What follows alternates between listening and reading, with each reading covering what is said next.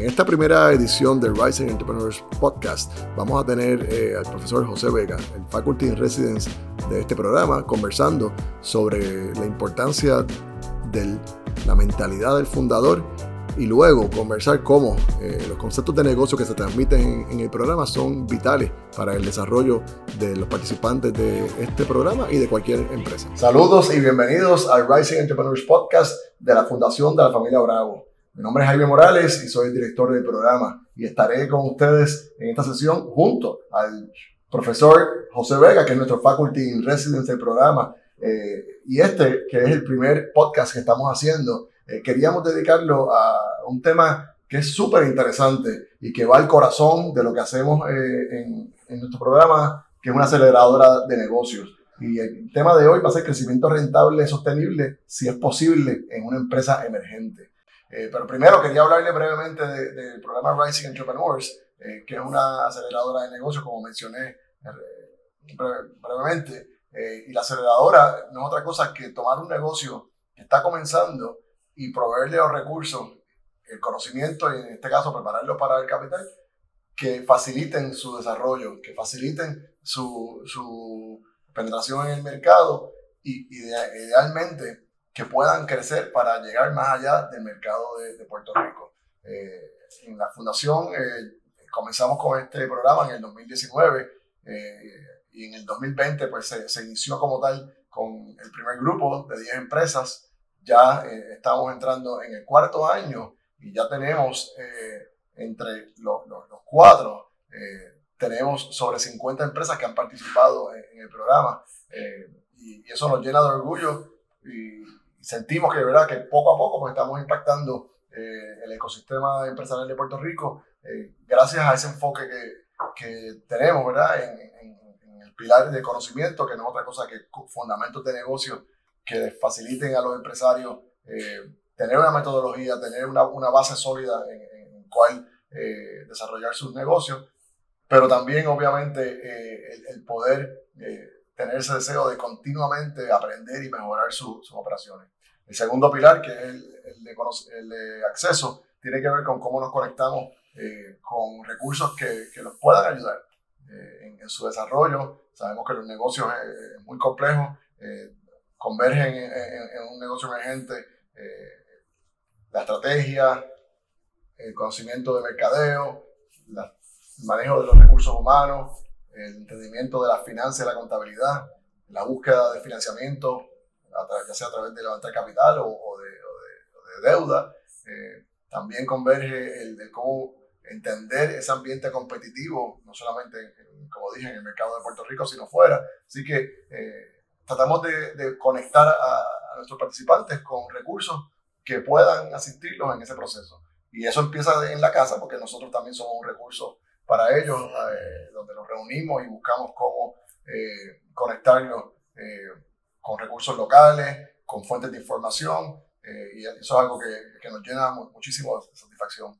Y el tercero, que es el, pilar de capital, que ya tiene que ver con ese combustible que necesitan las empresas para desarrollarse. Mm. No es necesariamente lo primero que, que a veces debe ocurrir, buscar capital. Muchas veces hace falta que sea una idea de negocio ya validada, que se pruebe que tiene un, lugar en el mercado y que hay gente dispuesta a pagar por ella. Y entonces ya podemos empezar a demostrar que hay un, potencial de crecimiento y eventualmente de escalar, que no es otra cosa que, que, que, un crecimiento exponencial donde se puede empezar a duplicar, a triplicar eh, las ventas año a año y podemos entonces aspirar a, a, un impacto mucho más significativo. Y, el, tema de capital, que afortunadamente en, en el ecosistema empresarial de Puerto Rico ha ido fortaleciéndose en términos de las opciones disponibles para los empresarios, pues es uno al, cual eh, le dedicamos mucho esfuerzo eh, preparando a las empresas para que puedan hablar con, con inversionistas, que le puedan presentar con claridad sus proyectos y que puedan obviamente eh, también protegerse en, ese proceso donde no se, se diluyan ¿verdad? o pierdan su control de la empresa a destiempo. Y es algo que, que en, en este proceso de, de, de, conversación vamos a, discutirlo. Eh, estos podcasts que vamos a estar haciendo se van a, precisamente organizar en, en, en, los tres pilares y vamos a tener temporadas para cada uno de ellos. y en esta primera pues estamos enfocados en, el pilar de conocimiento. Y, hoy pues tenemos como invitado a, nuestro Faculty in Residence, profesor José Vega. gracias, gracias esto Jaime por la invitación. Quizás me gustaría compartir con los que nos están escuchando primero cuál es mi rol en, en REP, ¿verdad? soy el Faculty in Residence y ese sombrero eh, consiste en estar encargado conjuntamente con la doctora Patricia Valentín y el resto del equipo en desplegar eh, el programa educacional de la aceleradora, donde eh, predicamos el Evangelio de precisamente cómo ayudar a una empresa a lograr crecimiento rentable sostenible. No importa que sea una, empresa emergente. Quizás es importante mencionar, antes de entrar en, los aspectos que hacen eso posible, que con, como bien dijiste, ya con 50 empresas en el pipeline de, del programa, eh, no solamente eh, creemos en el Evangelio que vamos a compartir, sino que lo hemos visto en acción y hemos visto como nuestras empresas, los egresados que implementan aquellos aspectos del programa que les son eh, pertinentes, han logrado, a pesar de que ellos no tienen más de 3 a 4 años de empezar sus empresas han logrado crecimiento rentable sostenible. Así que esta hipótesis quizás de que este playbook funciona, pues ya está validada con el grupo de empresas que hemos estado trabajando y nos sentimos súper entusiasmados de compartirlo con los que nos escuchan. Qué bien que mencionas, ¿verdad? El, grupo de empresas que ya han participado y cómo hemos ido aprendiendo junto a ellos. Eh, eh, la importancia de esos tres pilares que, que mencioné y, hoy precisamente pues queremos hablar de esos aspectos que entendemos que son medulares. Uno, esa mentalidad de, de, fundadores, que no importa cuán grande se convierte una empresa, siempre se debe mantener para que esa empresa se quede siempre mantenga cerca de sus clientes, cerca de, de sus raíces. Eh, y segundo, cómo, en el caso de, este programa, eh, lo que llamamos el playbook, que es ese currículo que le ofrecemos a, a los participantes, pues es vital en, en, el desarrollo de las empresas. Eh, y, y, la verdad que hemos visto ejemplos extraordinarios eh, de compañías como Scooter, que trabaja en micromovilidad y, y han logrado eh, ser exitosos en un mercado que es complicado, en un negocio que en otros lugares está cuestionado, pero ellos, gracias a, la eficiencia con la que hacen su, su, trabajo, gracias a esa energía que ellos le, le, ¿verdad? le impregnan a, a, ese negocio han logrado ser exitosos y tener ahora perspectivas hasta de ir fuera de Puerto Rico.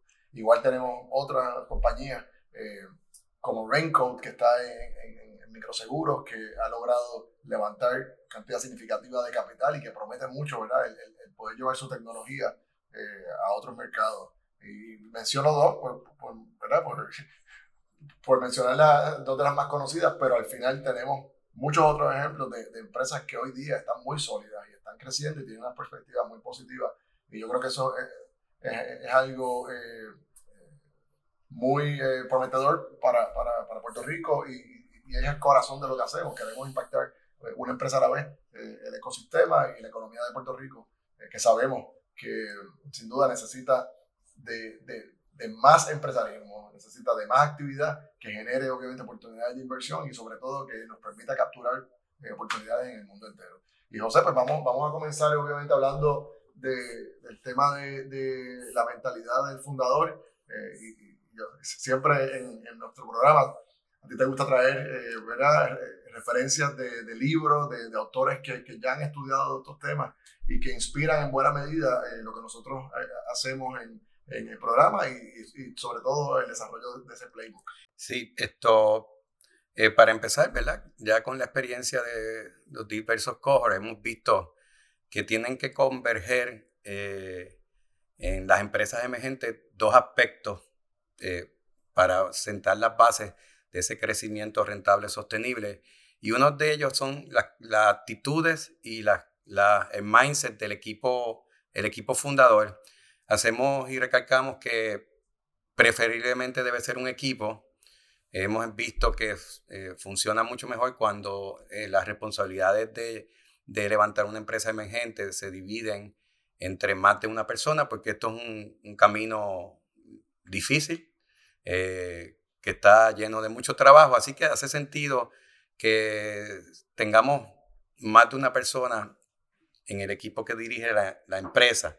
Eh, hablando de, también de, la, de la, mindset que tienen eh, o debieran tener, eh, estamos siendo influenciados por libros que hemos estado usando de referencia y libros que han influenciado en pensamiento de Orlando Bravo, ¿verdad? Nuestro fundador, y que nos provee el, el, playbook que vamos a hablar un poquito más adelante, pero también nos ha compartido libros que han influenciado su pensamiento y me gustaría hablar un poco del libro de Founders Mentality, que principalmente lo que, lo que propone es que esa mentalidad de un fundador debe prevalecer durante el inicio de la empresa y en las etapas subsiguientes que va creciendo hasta convertirse quizás en una empresa más grande.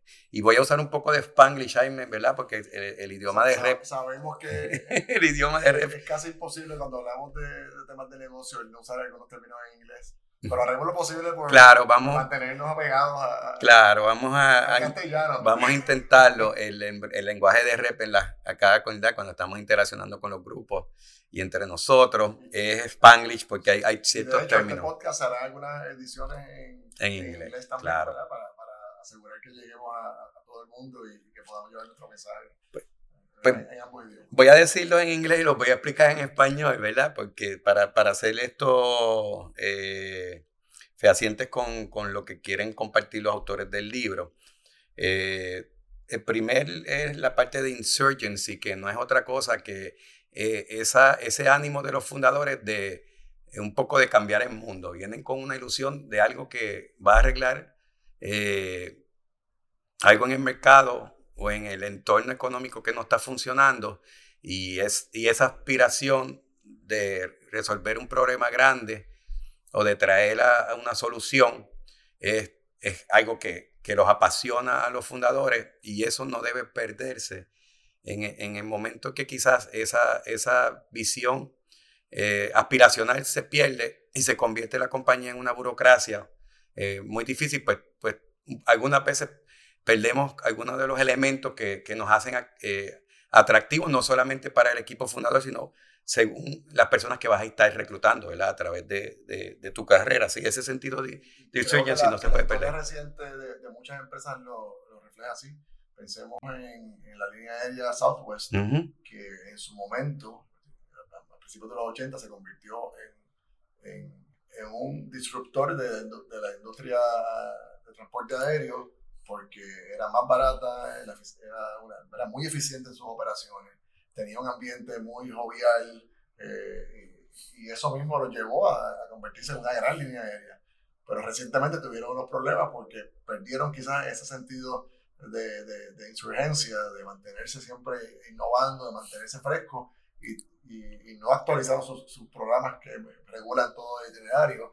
Y prácticamente casi colapsan. Colapsan el bueno, colapsaron. transporte aéreo de Estados Unidos. Uh -huh. Porque son tan grandes ya que pueden tener ese efecto. Así que ahí hay un ejemplo de lo que pasa cuando, cuando se cae ese sentido de, de insurgencia. Vemos también que es bien importante en las empresas que tenemos en los cohorts que esa, esa misión de cambiar eh, el mundo es, es un atractivo, eh, sobre todo en, en, el caso de Red, que reclutamos, ayudamos a las empresas a reclutar mucho en las universidades eh, personas jóvenes que están buscando también lo mismo, es muy atractivo cuando ese, ese sentido de insurgencia está bien presente en, en los esfuerzos de reclutamiento. Eh, también el sentido de insurgencia implica que no nos importa tanto el corto plazo.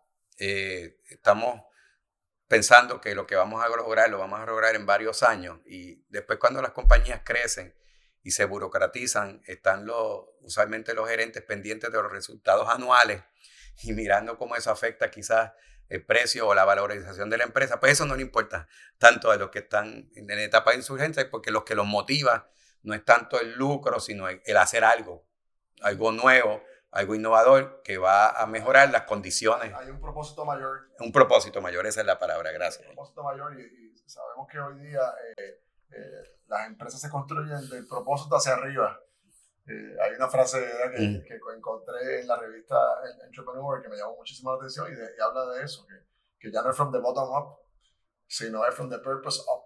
Y, y, y eso dice mucho, ¿verdad? Porque al final esa, motivación, si se transmite a los recursos que se van incorporando e inclusive a los mismos clientes, pues van creando las condiciones para que esa empresa florezca. Porque hay algo que los motiva que no es meramente el dinero. Eso va a venir.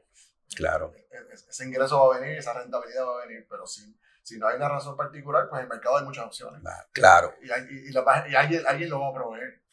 Y, y lo otro que, que, es importante tal vez mencionar en el tema de insurgencia, que esa, esa aspiración mayor va a influenciar mucho la cultura de la compañía que desarrolla. Eh, el segundo eh, es el frontline obsession, que no es otra cosa que una obsesión constante con cumplir con las expectativas del cliente. Y la toma de decisiones va a estar eh, determinada en todo caso y en todo momento por el feedback que sostiene de sus clientes y el, éxito de los clientes en cualquiera de las funciones que tienen que hacer con el producto o servicio que mercadeamos es lo que va a mover la decisión de la compañía. Y esa es una de las que más me gusta. Eh, y, que, porque, hoy día eh, estamos en, un mercado que, ya no es de, de, oferta nada más, es un mercado donde el cliente determina mucho de lo que ocurre. Y si tú no tienes una comunicación directa, una comunicación efectiva, sea un, un cliente eh, a nivel de empresa o un cliente a nivel de, consumidor individual, no importa, tienes que buscar la forma de escuchar qué es lo que está pasando con ellos, qué piensan de tu producto o de, tu servicio y de cómo continuamente superar, no solamente cumplir, sino superar las expectativas. Porque, volvemos, estamos en un mercado donde la capacidad de, de esos otros insurgentes de venir y quitarte tu cliente es, bien real. Es una capacidad bien grande y, muy real. Y por lo tanto, si tú no, continuamente lo estás revisando, repasando qué, qué está en la mente de ese consumidor, probablemente lo pierdas. Súper rápido lo que ocurre hoy en día con el tema de las redes sociales. o algo pequeñito se puede convertir en un problemón si tú lo dejas que escale. Eh, aquí también es bien importante que la toma de decisiones, ¿verdad? Y la asignación de recursos que tomen los fundadores esté predicado en esa obsesión, ¿verdad? Con, lo que hace que los clientes tengan éxito. Y el último, eh, el último aspecto de, este libro que me gustaría resaltar es eh, el, tema de que el owner's mindset, el mindset del fundador, tiene que prevalecer no solamente al principio, que es fácil cuando la compañía es pequeña, emergente, pero a medida que escala debe mantenerse esa, obsesión con los detalles, esa obsesión con estar pendiente de que los recursos se asignen.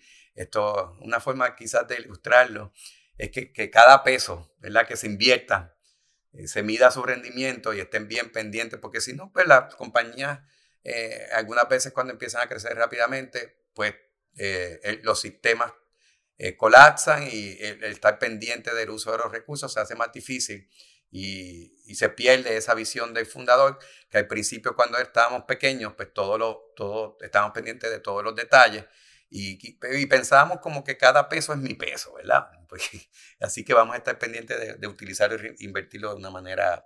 Eh, esa mentalidad del dueño, del fundador, yo creo que es vital, porque al, al final todos los que participan de una empresa deben sentirse que son dueños, que, que tienen algo que jugar día a día allí, ya sea el sustento de su familia, ya sea el desarrollo de, ellos como profesionales, eh, la aportación que hacen al mercado. Hay muchas cosas que hay que comunicarle a esos, a, esos empleados, como le llaman hoy día asociados, de diferentes formas, mm. pero que sientan que ellos tienen algo que, está en juego. qué, qué buen punto traes.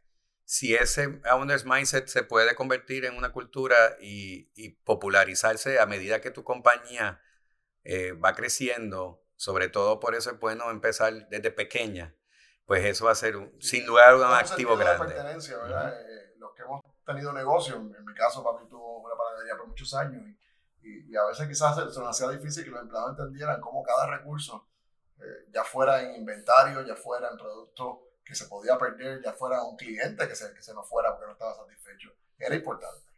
Tan importante como era para nosotros que éramos los, los, dueños oficiales, pero al final ellos también eran dueños porque si si no hay negocio, no, ellos no pueden, no, pueden trabajar y no pueden cobrar, ¿verdad? Así que, yo creo que esto, según los negocios crecen, a veces pierden ese sentido de, de verdad, de, que los empleados se, se vean como parte del dueño. Yo creo que hay empresas que son más efectivas que otras.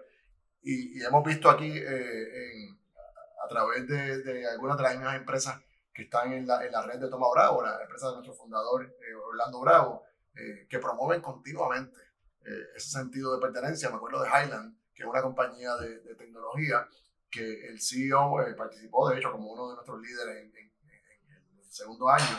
Y fue extraordinario escuchar todas las cosas que ellos hacen para asegurar que los empleados se sienten parte integral de la empresa, no meramente como que van allí a trabajar y cumplen con, con, unos horarios, sino que, que, genuinamente se involucran en, en, en, cosas que los empleados eh, les traen, ¿verdad? De, de, de, su, aún de su vida privada, pero también se lo llevan a, que la empresa se comprometa más allá de, los servicios. Así que eso, eso es súper importante, mantener ese sentido de pertenencia y transmitirlo a los empleados.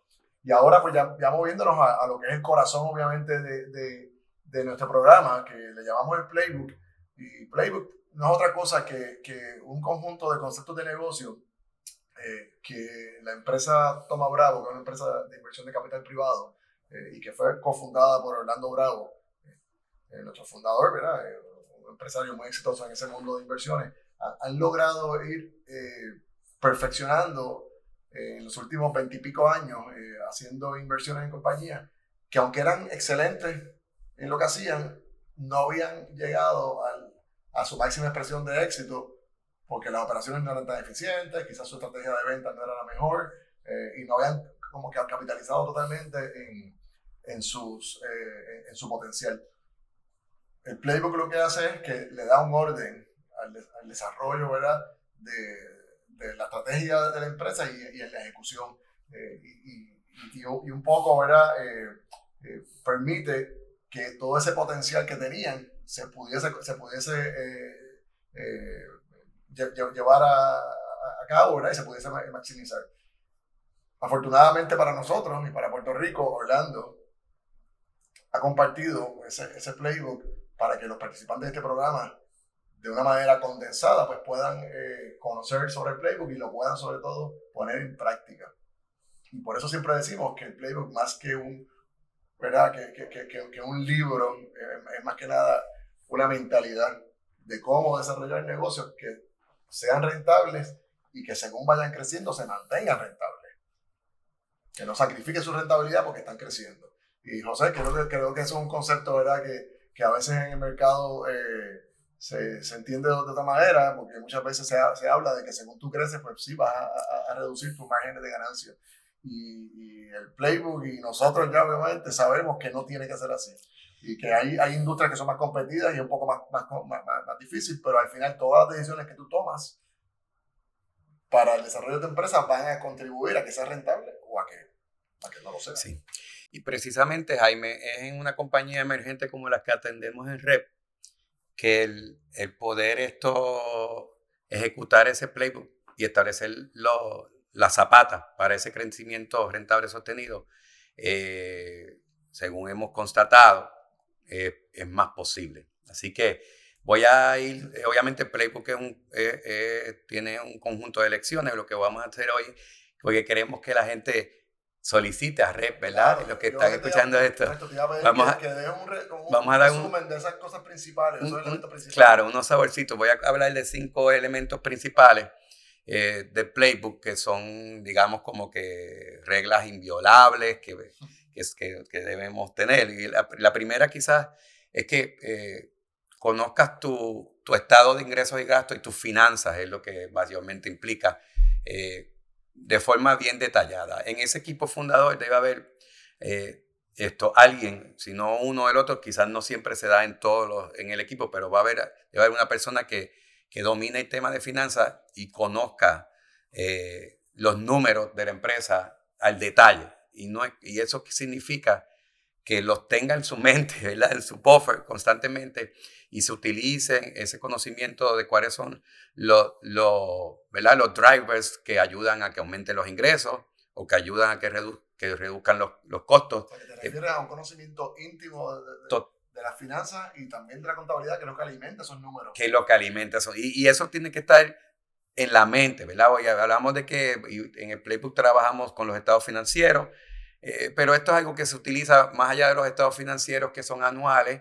Esto debe ser algo que se monitoree de manera constante. Algunos lo hacen mensualmente, algunos lo hacen semanalmente, algunos, Jaime, lo hacen diariamente. Lo hacen diariamente. Y esos que lo hacen diariamente, pues obviamente están tomando decisiones con información de Los números no mienten. Los números no mienten. nunca se escondan de los números, porque al final esos son los que le van a dar la claridad para tomar buenas decisiones. Claro. Algunos nos dicen que esto toma, ¿verdad? Porque eh, es una aspiración compleja, pero si empiezas con una compañía pequeña como las que trabajamos, es más fácil porque según vas creciendo ya lo tienes establecido. Lo segundo es que vendamos valor y no precio. Eh, hemos encontrado a través de mi experiencia, no solamente aquí en REP, sino, eh, ¿verdad? Vengo de, de, de, estar 34 años en la Universidad de, pues, de Mayagüez, dando clases también sobre el tema de emprendimiento, que nos, nos duele poner precios que puedan eh, ser razonables para lograr esto, esa rentabilidad que pedimos. No, nos avergüenza un poco poner precios que no sean los más baratos y esto, pues, este mindset tiene que cambiar. Porque lo que queremos, lo que tú tienes que vender es la solución que tú estás trayendo, el valor, ¿verdad? Lo que en el IGOT de innovación se habla value proposition. Y mm, si vas a tratar de competir con los precios más baratos, eventualmente va a venir alguien de afuera o alguien más grande que te va a entender que entonces toda tu empresa tiene que estar alineada con vender precios bajos y, y mantenerlo. un competidor importante en el mercado de, de, de venta letal, Walmart, que ese es, es su marca. Ese es su marca. We sell for less, pero lo, para hacerlo no es que ellos ganan menos, ellos aseguran que toda su operación, todo su proceso de compra, todo su proceso de correr la tienda, eh, desde las luces que utilizan hasta hasta el proceso de gondoleo, ¿verdad? De, de, de, llenar la góndola, pues sea eficiente para que puedan mantener eso. Claro, y, y, algo que tienen que tener presente que si tú atraes a ese consumidor eh, que, que, ¿verdad? que está peseteando, no, no podemos ponerlo de otra forma, eh, la lealtad de esos consumidores sea, está comprobada que no es, no es tan sólida, ¿verdad? Porque van a estar siempre buscando a alguien que, que te lo dé un poco más barato. Eh, un tercer aspecto es que eh, cómo tú organizas tu, tu, compañía es importante, la, la, manera en que estableces las funciones y los diferentes estos líderes de funciones eh, eh, es importante para cómo tú puedes gerenciar a medida que vas escalando, de la manera que puedas estar supervisando adecuadamente que se mantenga ¿verdad? esa cultura y ese enfoque en, en mantener un crecimiento sostenible.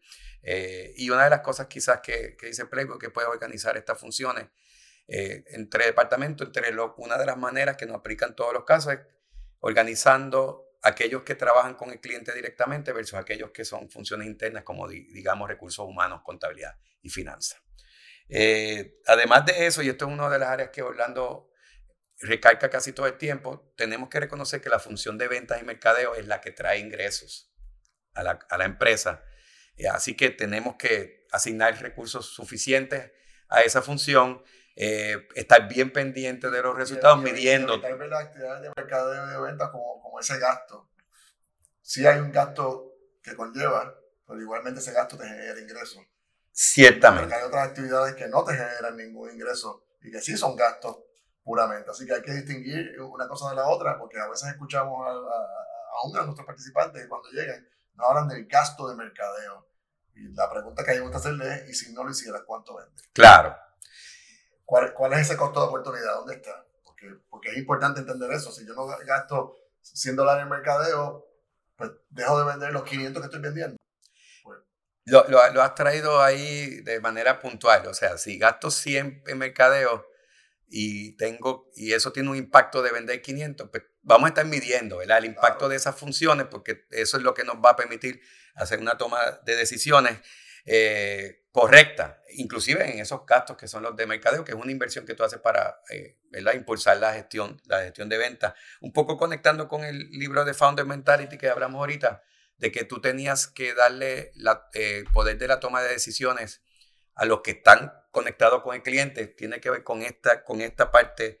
Tenemos que esa gente que está conectada con el cliente, que está en la primera línea, el customer success, venta, el marketing, eh, darle los recursos y también participen de la toma de decisiones.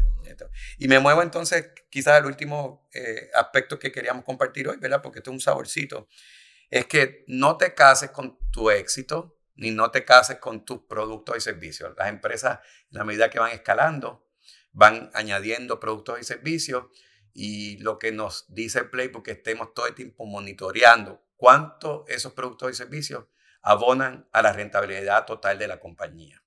Y si eso deja de ocurrir, no tengamos dudas en hacer lo posible por mejorar ese desempeño y si no es posible porque el producto ya hay algún otro producto que compite mejor o pasó su tiempo, como pasa, hay cosas que se convierten en obsoletas, pues hay que eliminar. Exacto, a veces rápido asociamos eh, los productos de consumo con, con, ¿verdad? con los, productos que ofrecemos quizás en otros contextos y no son iguales. Productos de consumo, eh, pues hay algunos que duran mucho tiempo, que han sido muy, muy efectivos. Se me ocurre pensar en la galleta Ritz, que llevan toda la vida desde que somos niños y todavía están en el mercado. Pero esos, esos son productos muy particulares y en los cuales se ha invertido muchísimo para lograr ese posicionamiento y que, que, el consumidor todavía lo siga pidiendo. Pero hoy día los productos tecnológicos, los productos de consumo, digamos, en, en, en otras áreas como tecnología, como ropa, están cambiando continuamente y no todos van a tener el mismo nivel de rentabilidad, no todos van a tener el mismo nivel de aceptación y, y hay que tomar decisiones y a veces conlleva matar, por decirlo así, algunos productos y enfocarte en algo nuevo que seguir ahí con uno que te sigue dejando pérdidas y te va a comprometer el desarrollo de la empresa. Así que a veces, como decía una, una invitada que tuvimos recientemente, lo que te trajo aquí no es necesariamente lo que te va a llevar al futuro. Eh, y eso hay que entenderlo y la única forma es sabiendo cuáles son esos números. Si, si deja dinero, si no deja dinero, cuál es la tendencia también. Si es un producto que viene ya bajando en aceptación eh, o, es un producto que está, está estable o es un producto que está en crecimiento. Entender todas esas dinámicas es vital y, y en el programa pues nosotros enfatizamos mucho eso, de que no junten todo lo que hacen en, como en, una olla y digan, pues mi rendimiento promedio es tanto. Eso está bien, pero es bueno ver cómo, de qué se compone ese crecimiento, ese rendimiento. Ciertamente, Jaime, pues los retamos a que construyan sus finanzas para que puedan tomar este tipo de decisión. Y siempre le preguntamos cuál es la rentabilidad de su producto o servicio en un principio cuando llegan lo ven como algo, wow, esto está complicado, pero cuando empiezan a hacerlo y en una compañía pequeña es más fácil empezar a establecer los fundamentos para poder medir esto. Y cuando ven la, la, la, información que levantan para tomar la decisión, te das cuenta de que hay productos que simplemente te están costando. lo hemos visto ya en varias ocasiones. en algunos casos hemos visto también que han dejado de hacer algunas cosas o, lo, o lo han reenfocado para asegurar de que sea rentable o si si no una actividad rentable que al menos se les alimente nuevos clientes que sí, entonces les, genera ingresos. Pero es un proceso yo creo que dinámico y continuo. Eh, José, hemos tenido tremenda conversación en, en, ¿verdad? Eh, en este primer podcast. Eh, vamos a continuar trayendo temas interesantísimos en, esta primera temporada, donde nos están enfatizando mucho en, lo que es conocimiento, ese, ese, pilar principal de, de, nuestro programa. y vamos a continuar ¿verdad? trayendo otros invitados que, que nos permitan seguir ilustrando el, ¿verdad? la importancia de estos fundamentos de negocio que, impulsamos aquí en Rising Entrepreneurs. Así que eh, pendientes que vamos a estar trayendo eh, participantes que han estado con nosotros. Eh, también traeremos otros, recursos que proveen, ¿verdad? ya sea educación o, mentoría empresarial, pues para seguir enriqueciendo esta discusión. Y, y, qué bueno, ¿verdad? Que, que, desde aquí de Mayagüez, donde, donde está la sede de este programa, podemos eh, impactar de forma positiva el ecosistema empresarial, no solamente de, esta región, sino también de, todo Puerto Rico. Quizás para cerrar, esto, mencionar los autores del libro de Founder Mentality, Chris Thuck y James Allen. Bueno amigos, pues será hasta la próxima y pendientes a nuestra próxima eh, eh, edición de este podcast que lo estaremos anunciando en nuestras redes sociales.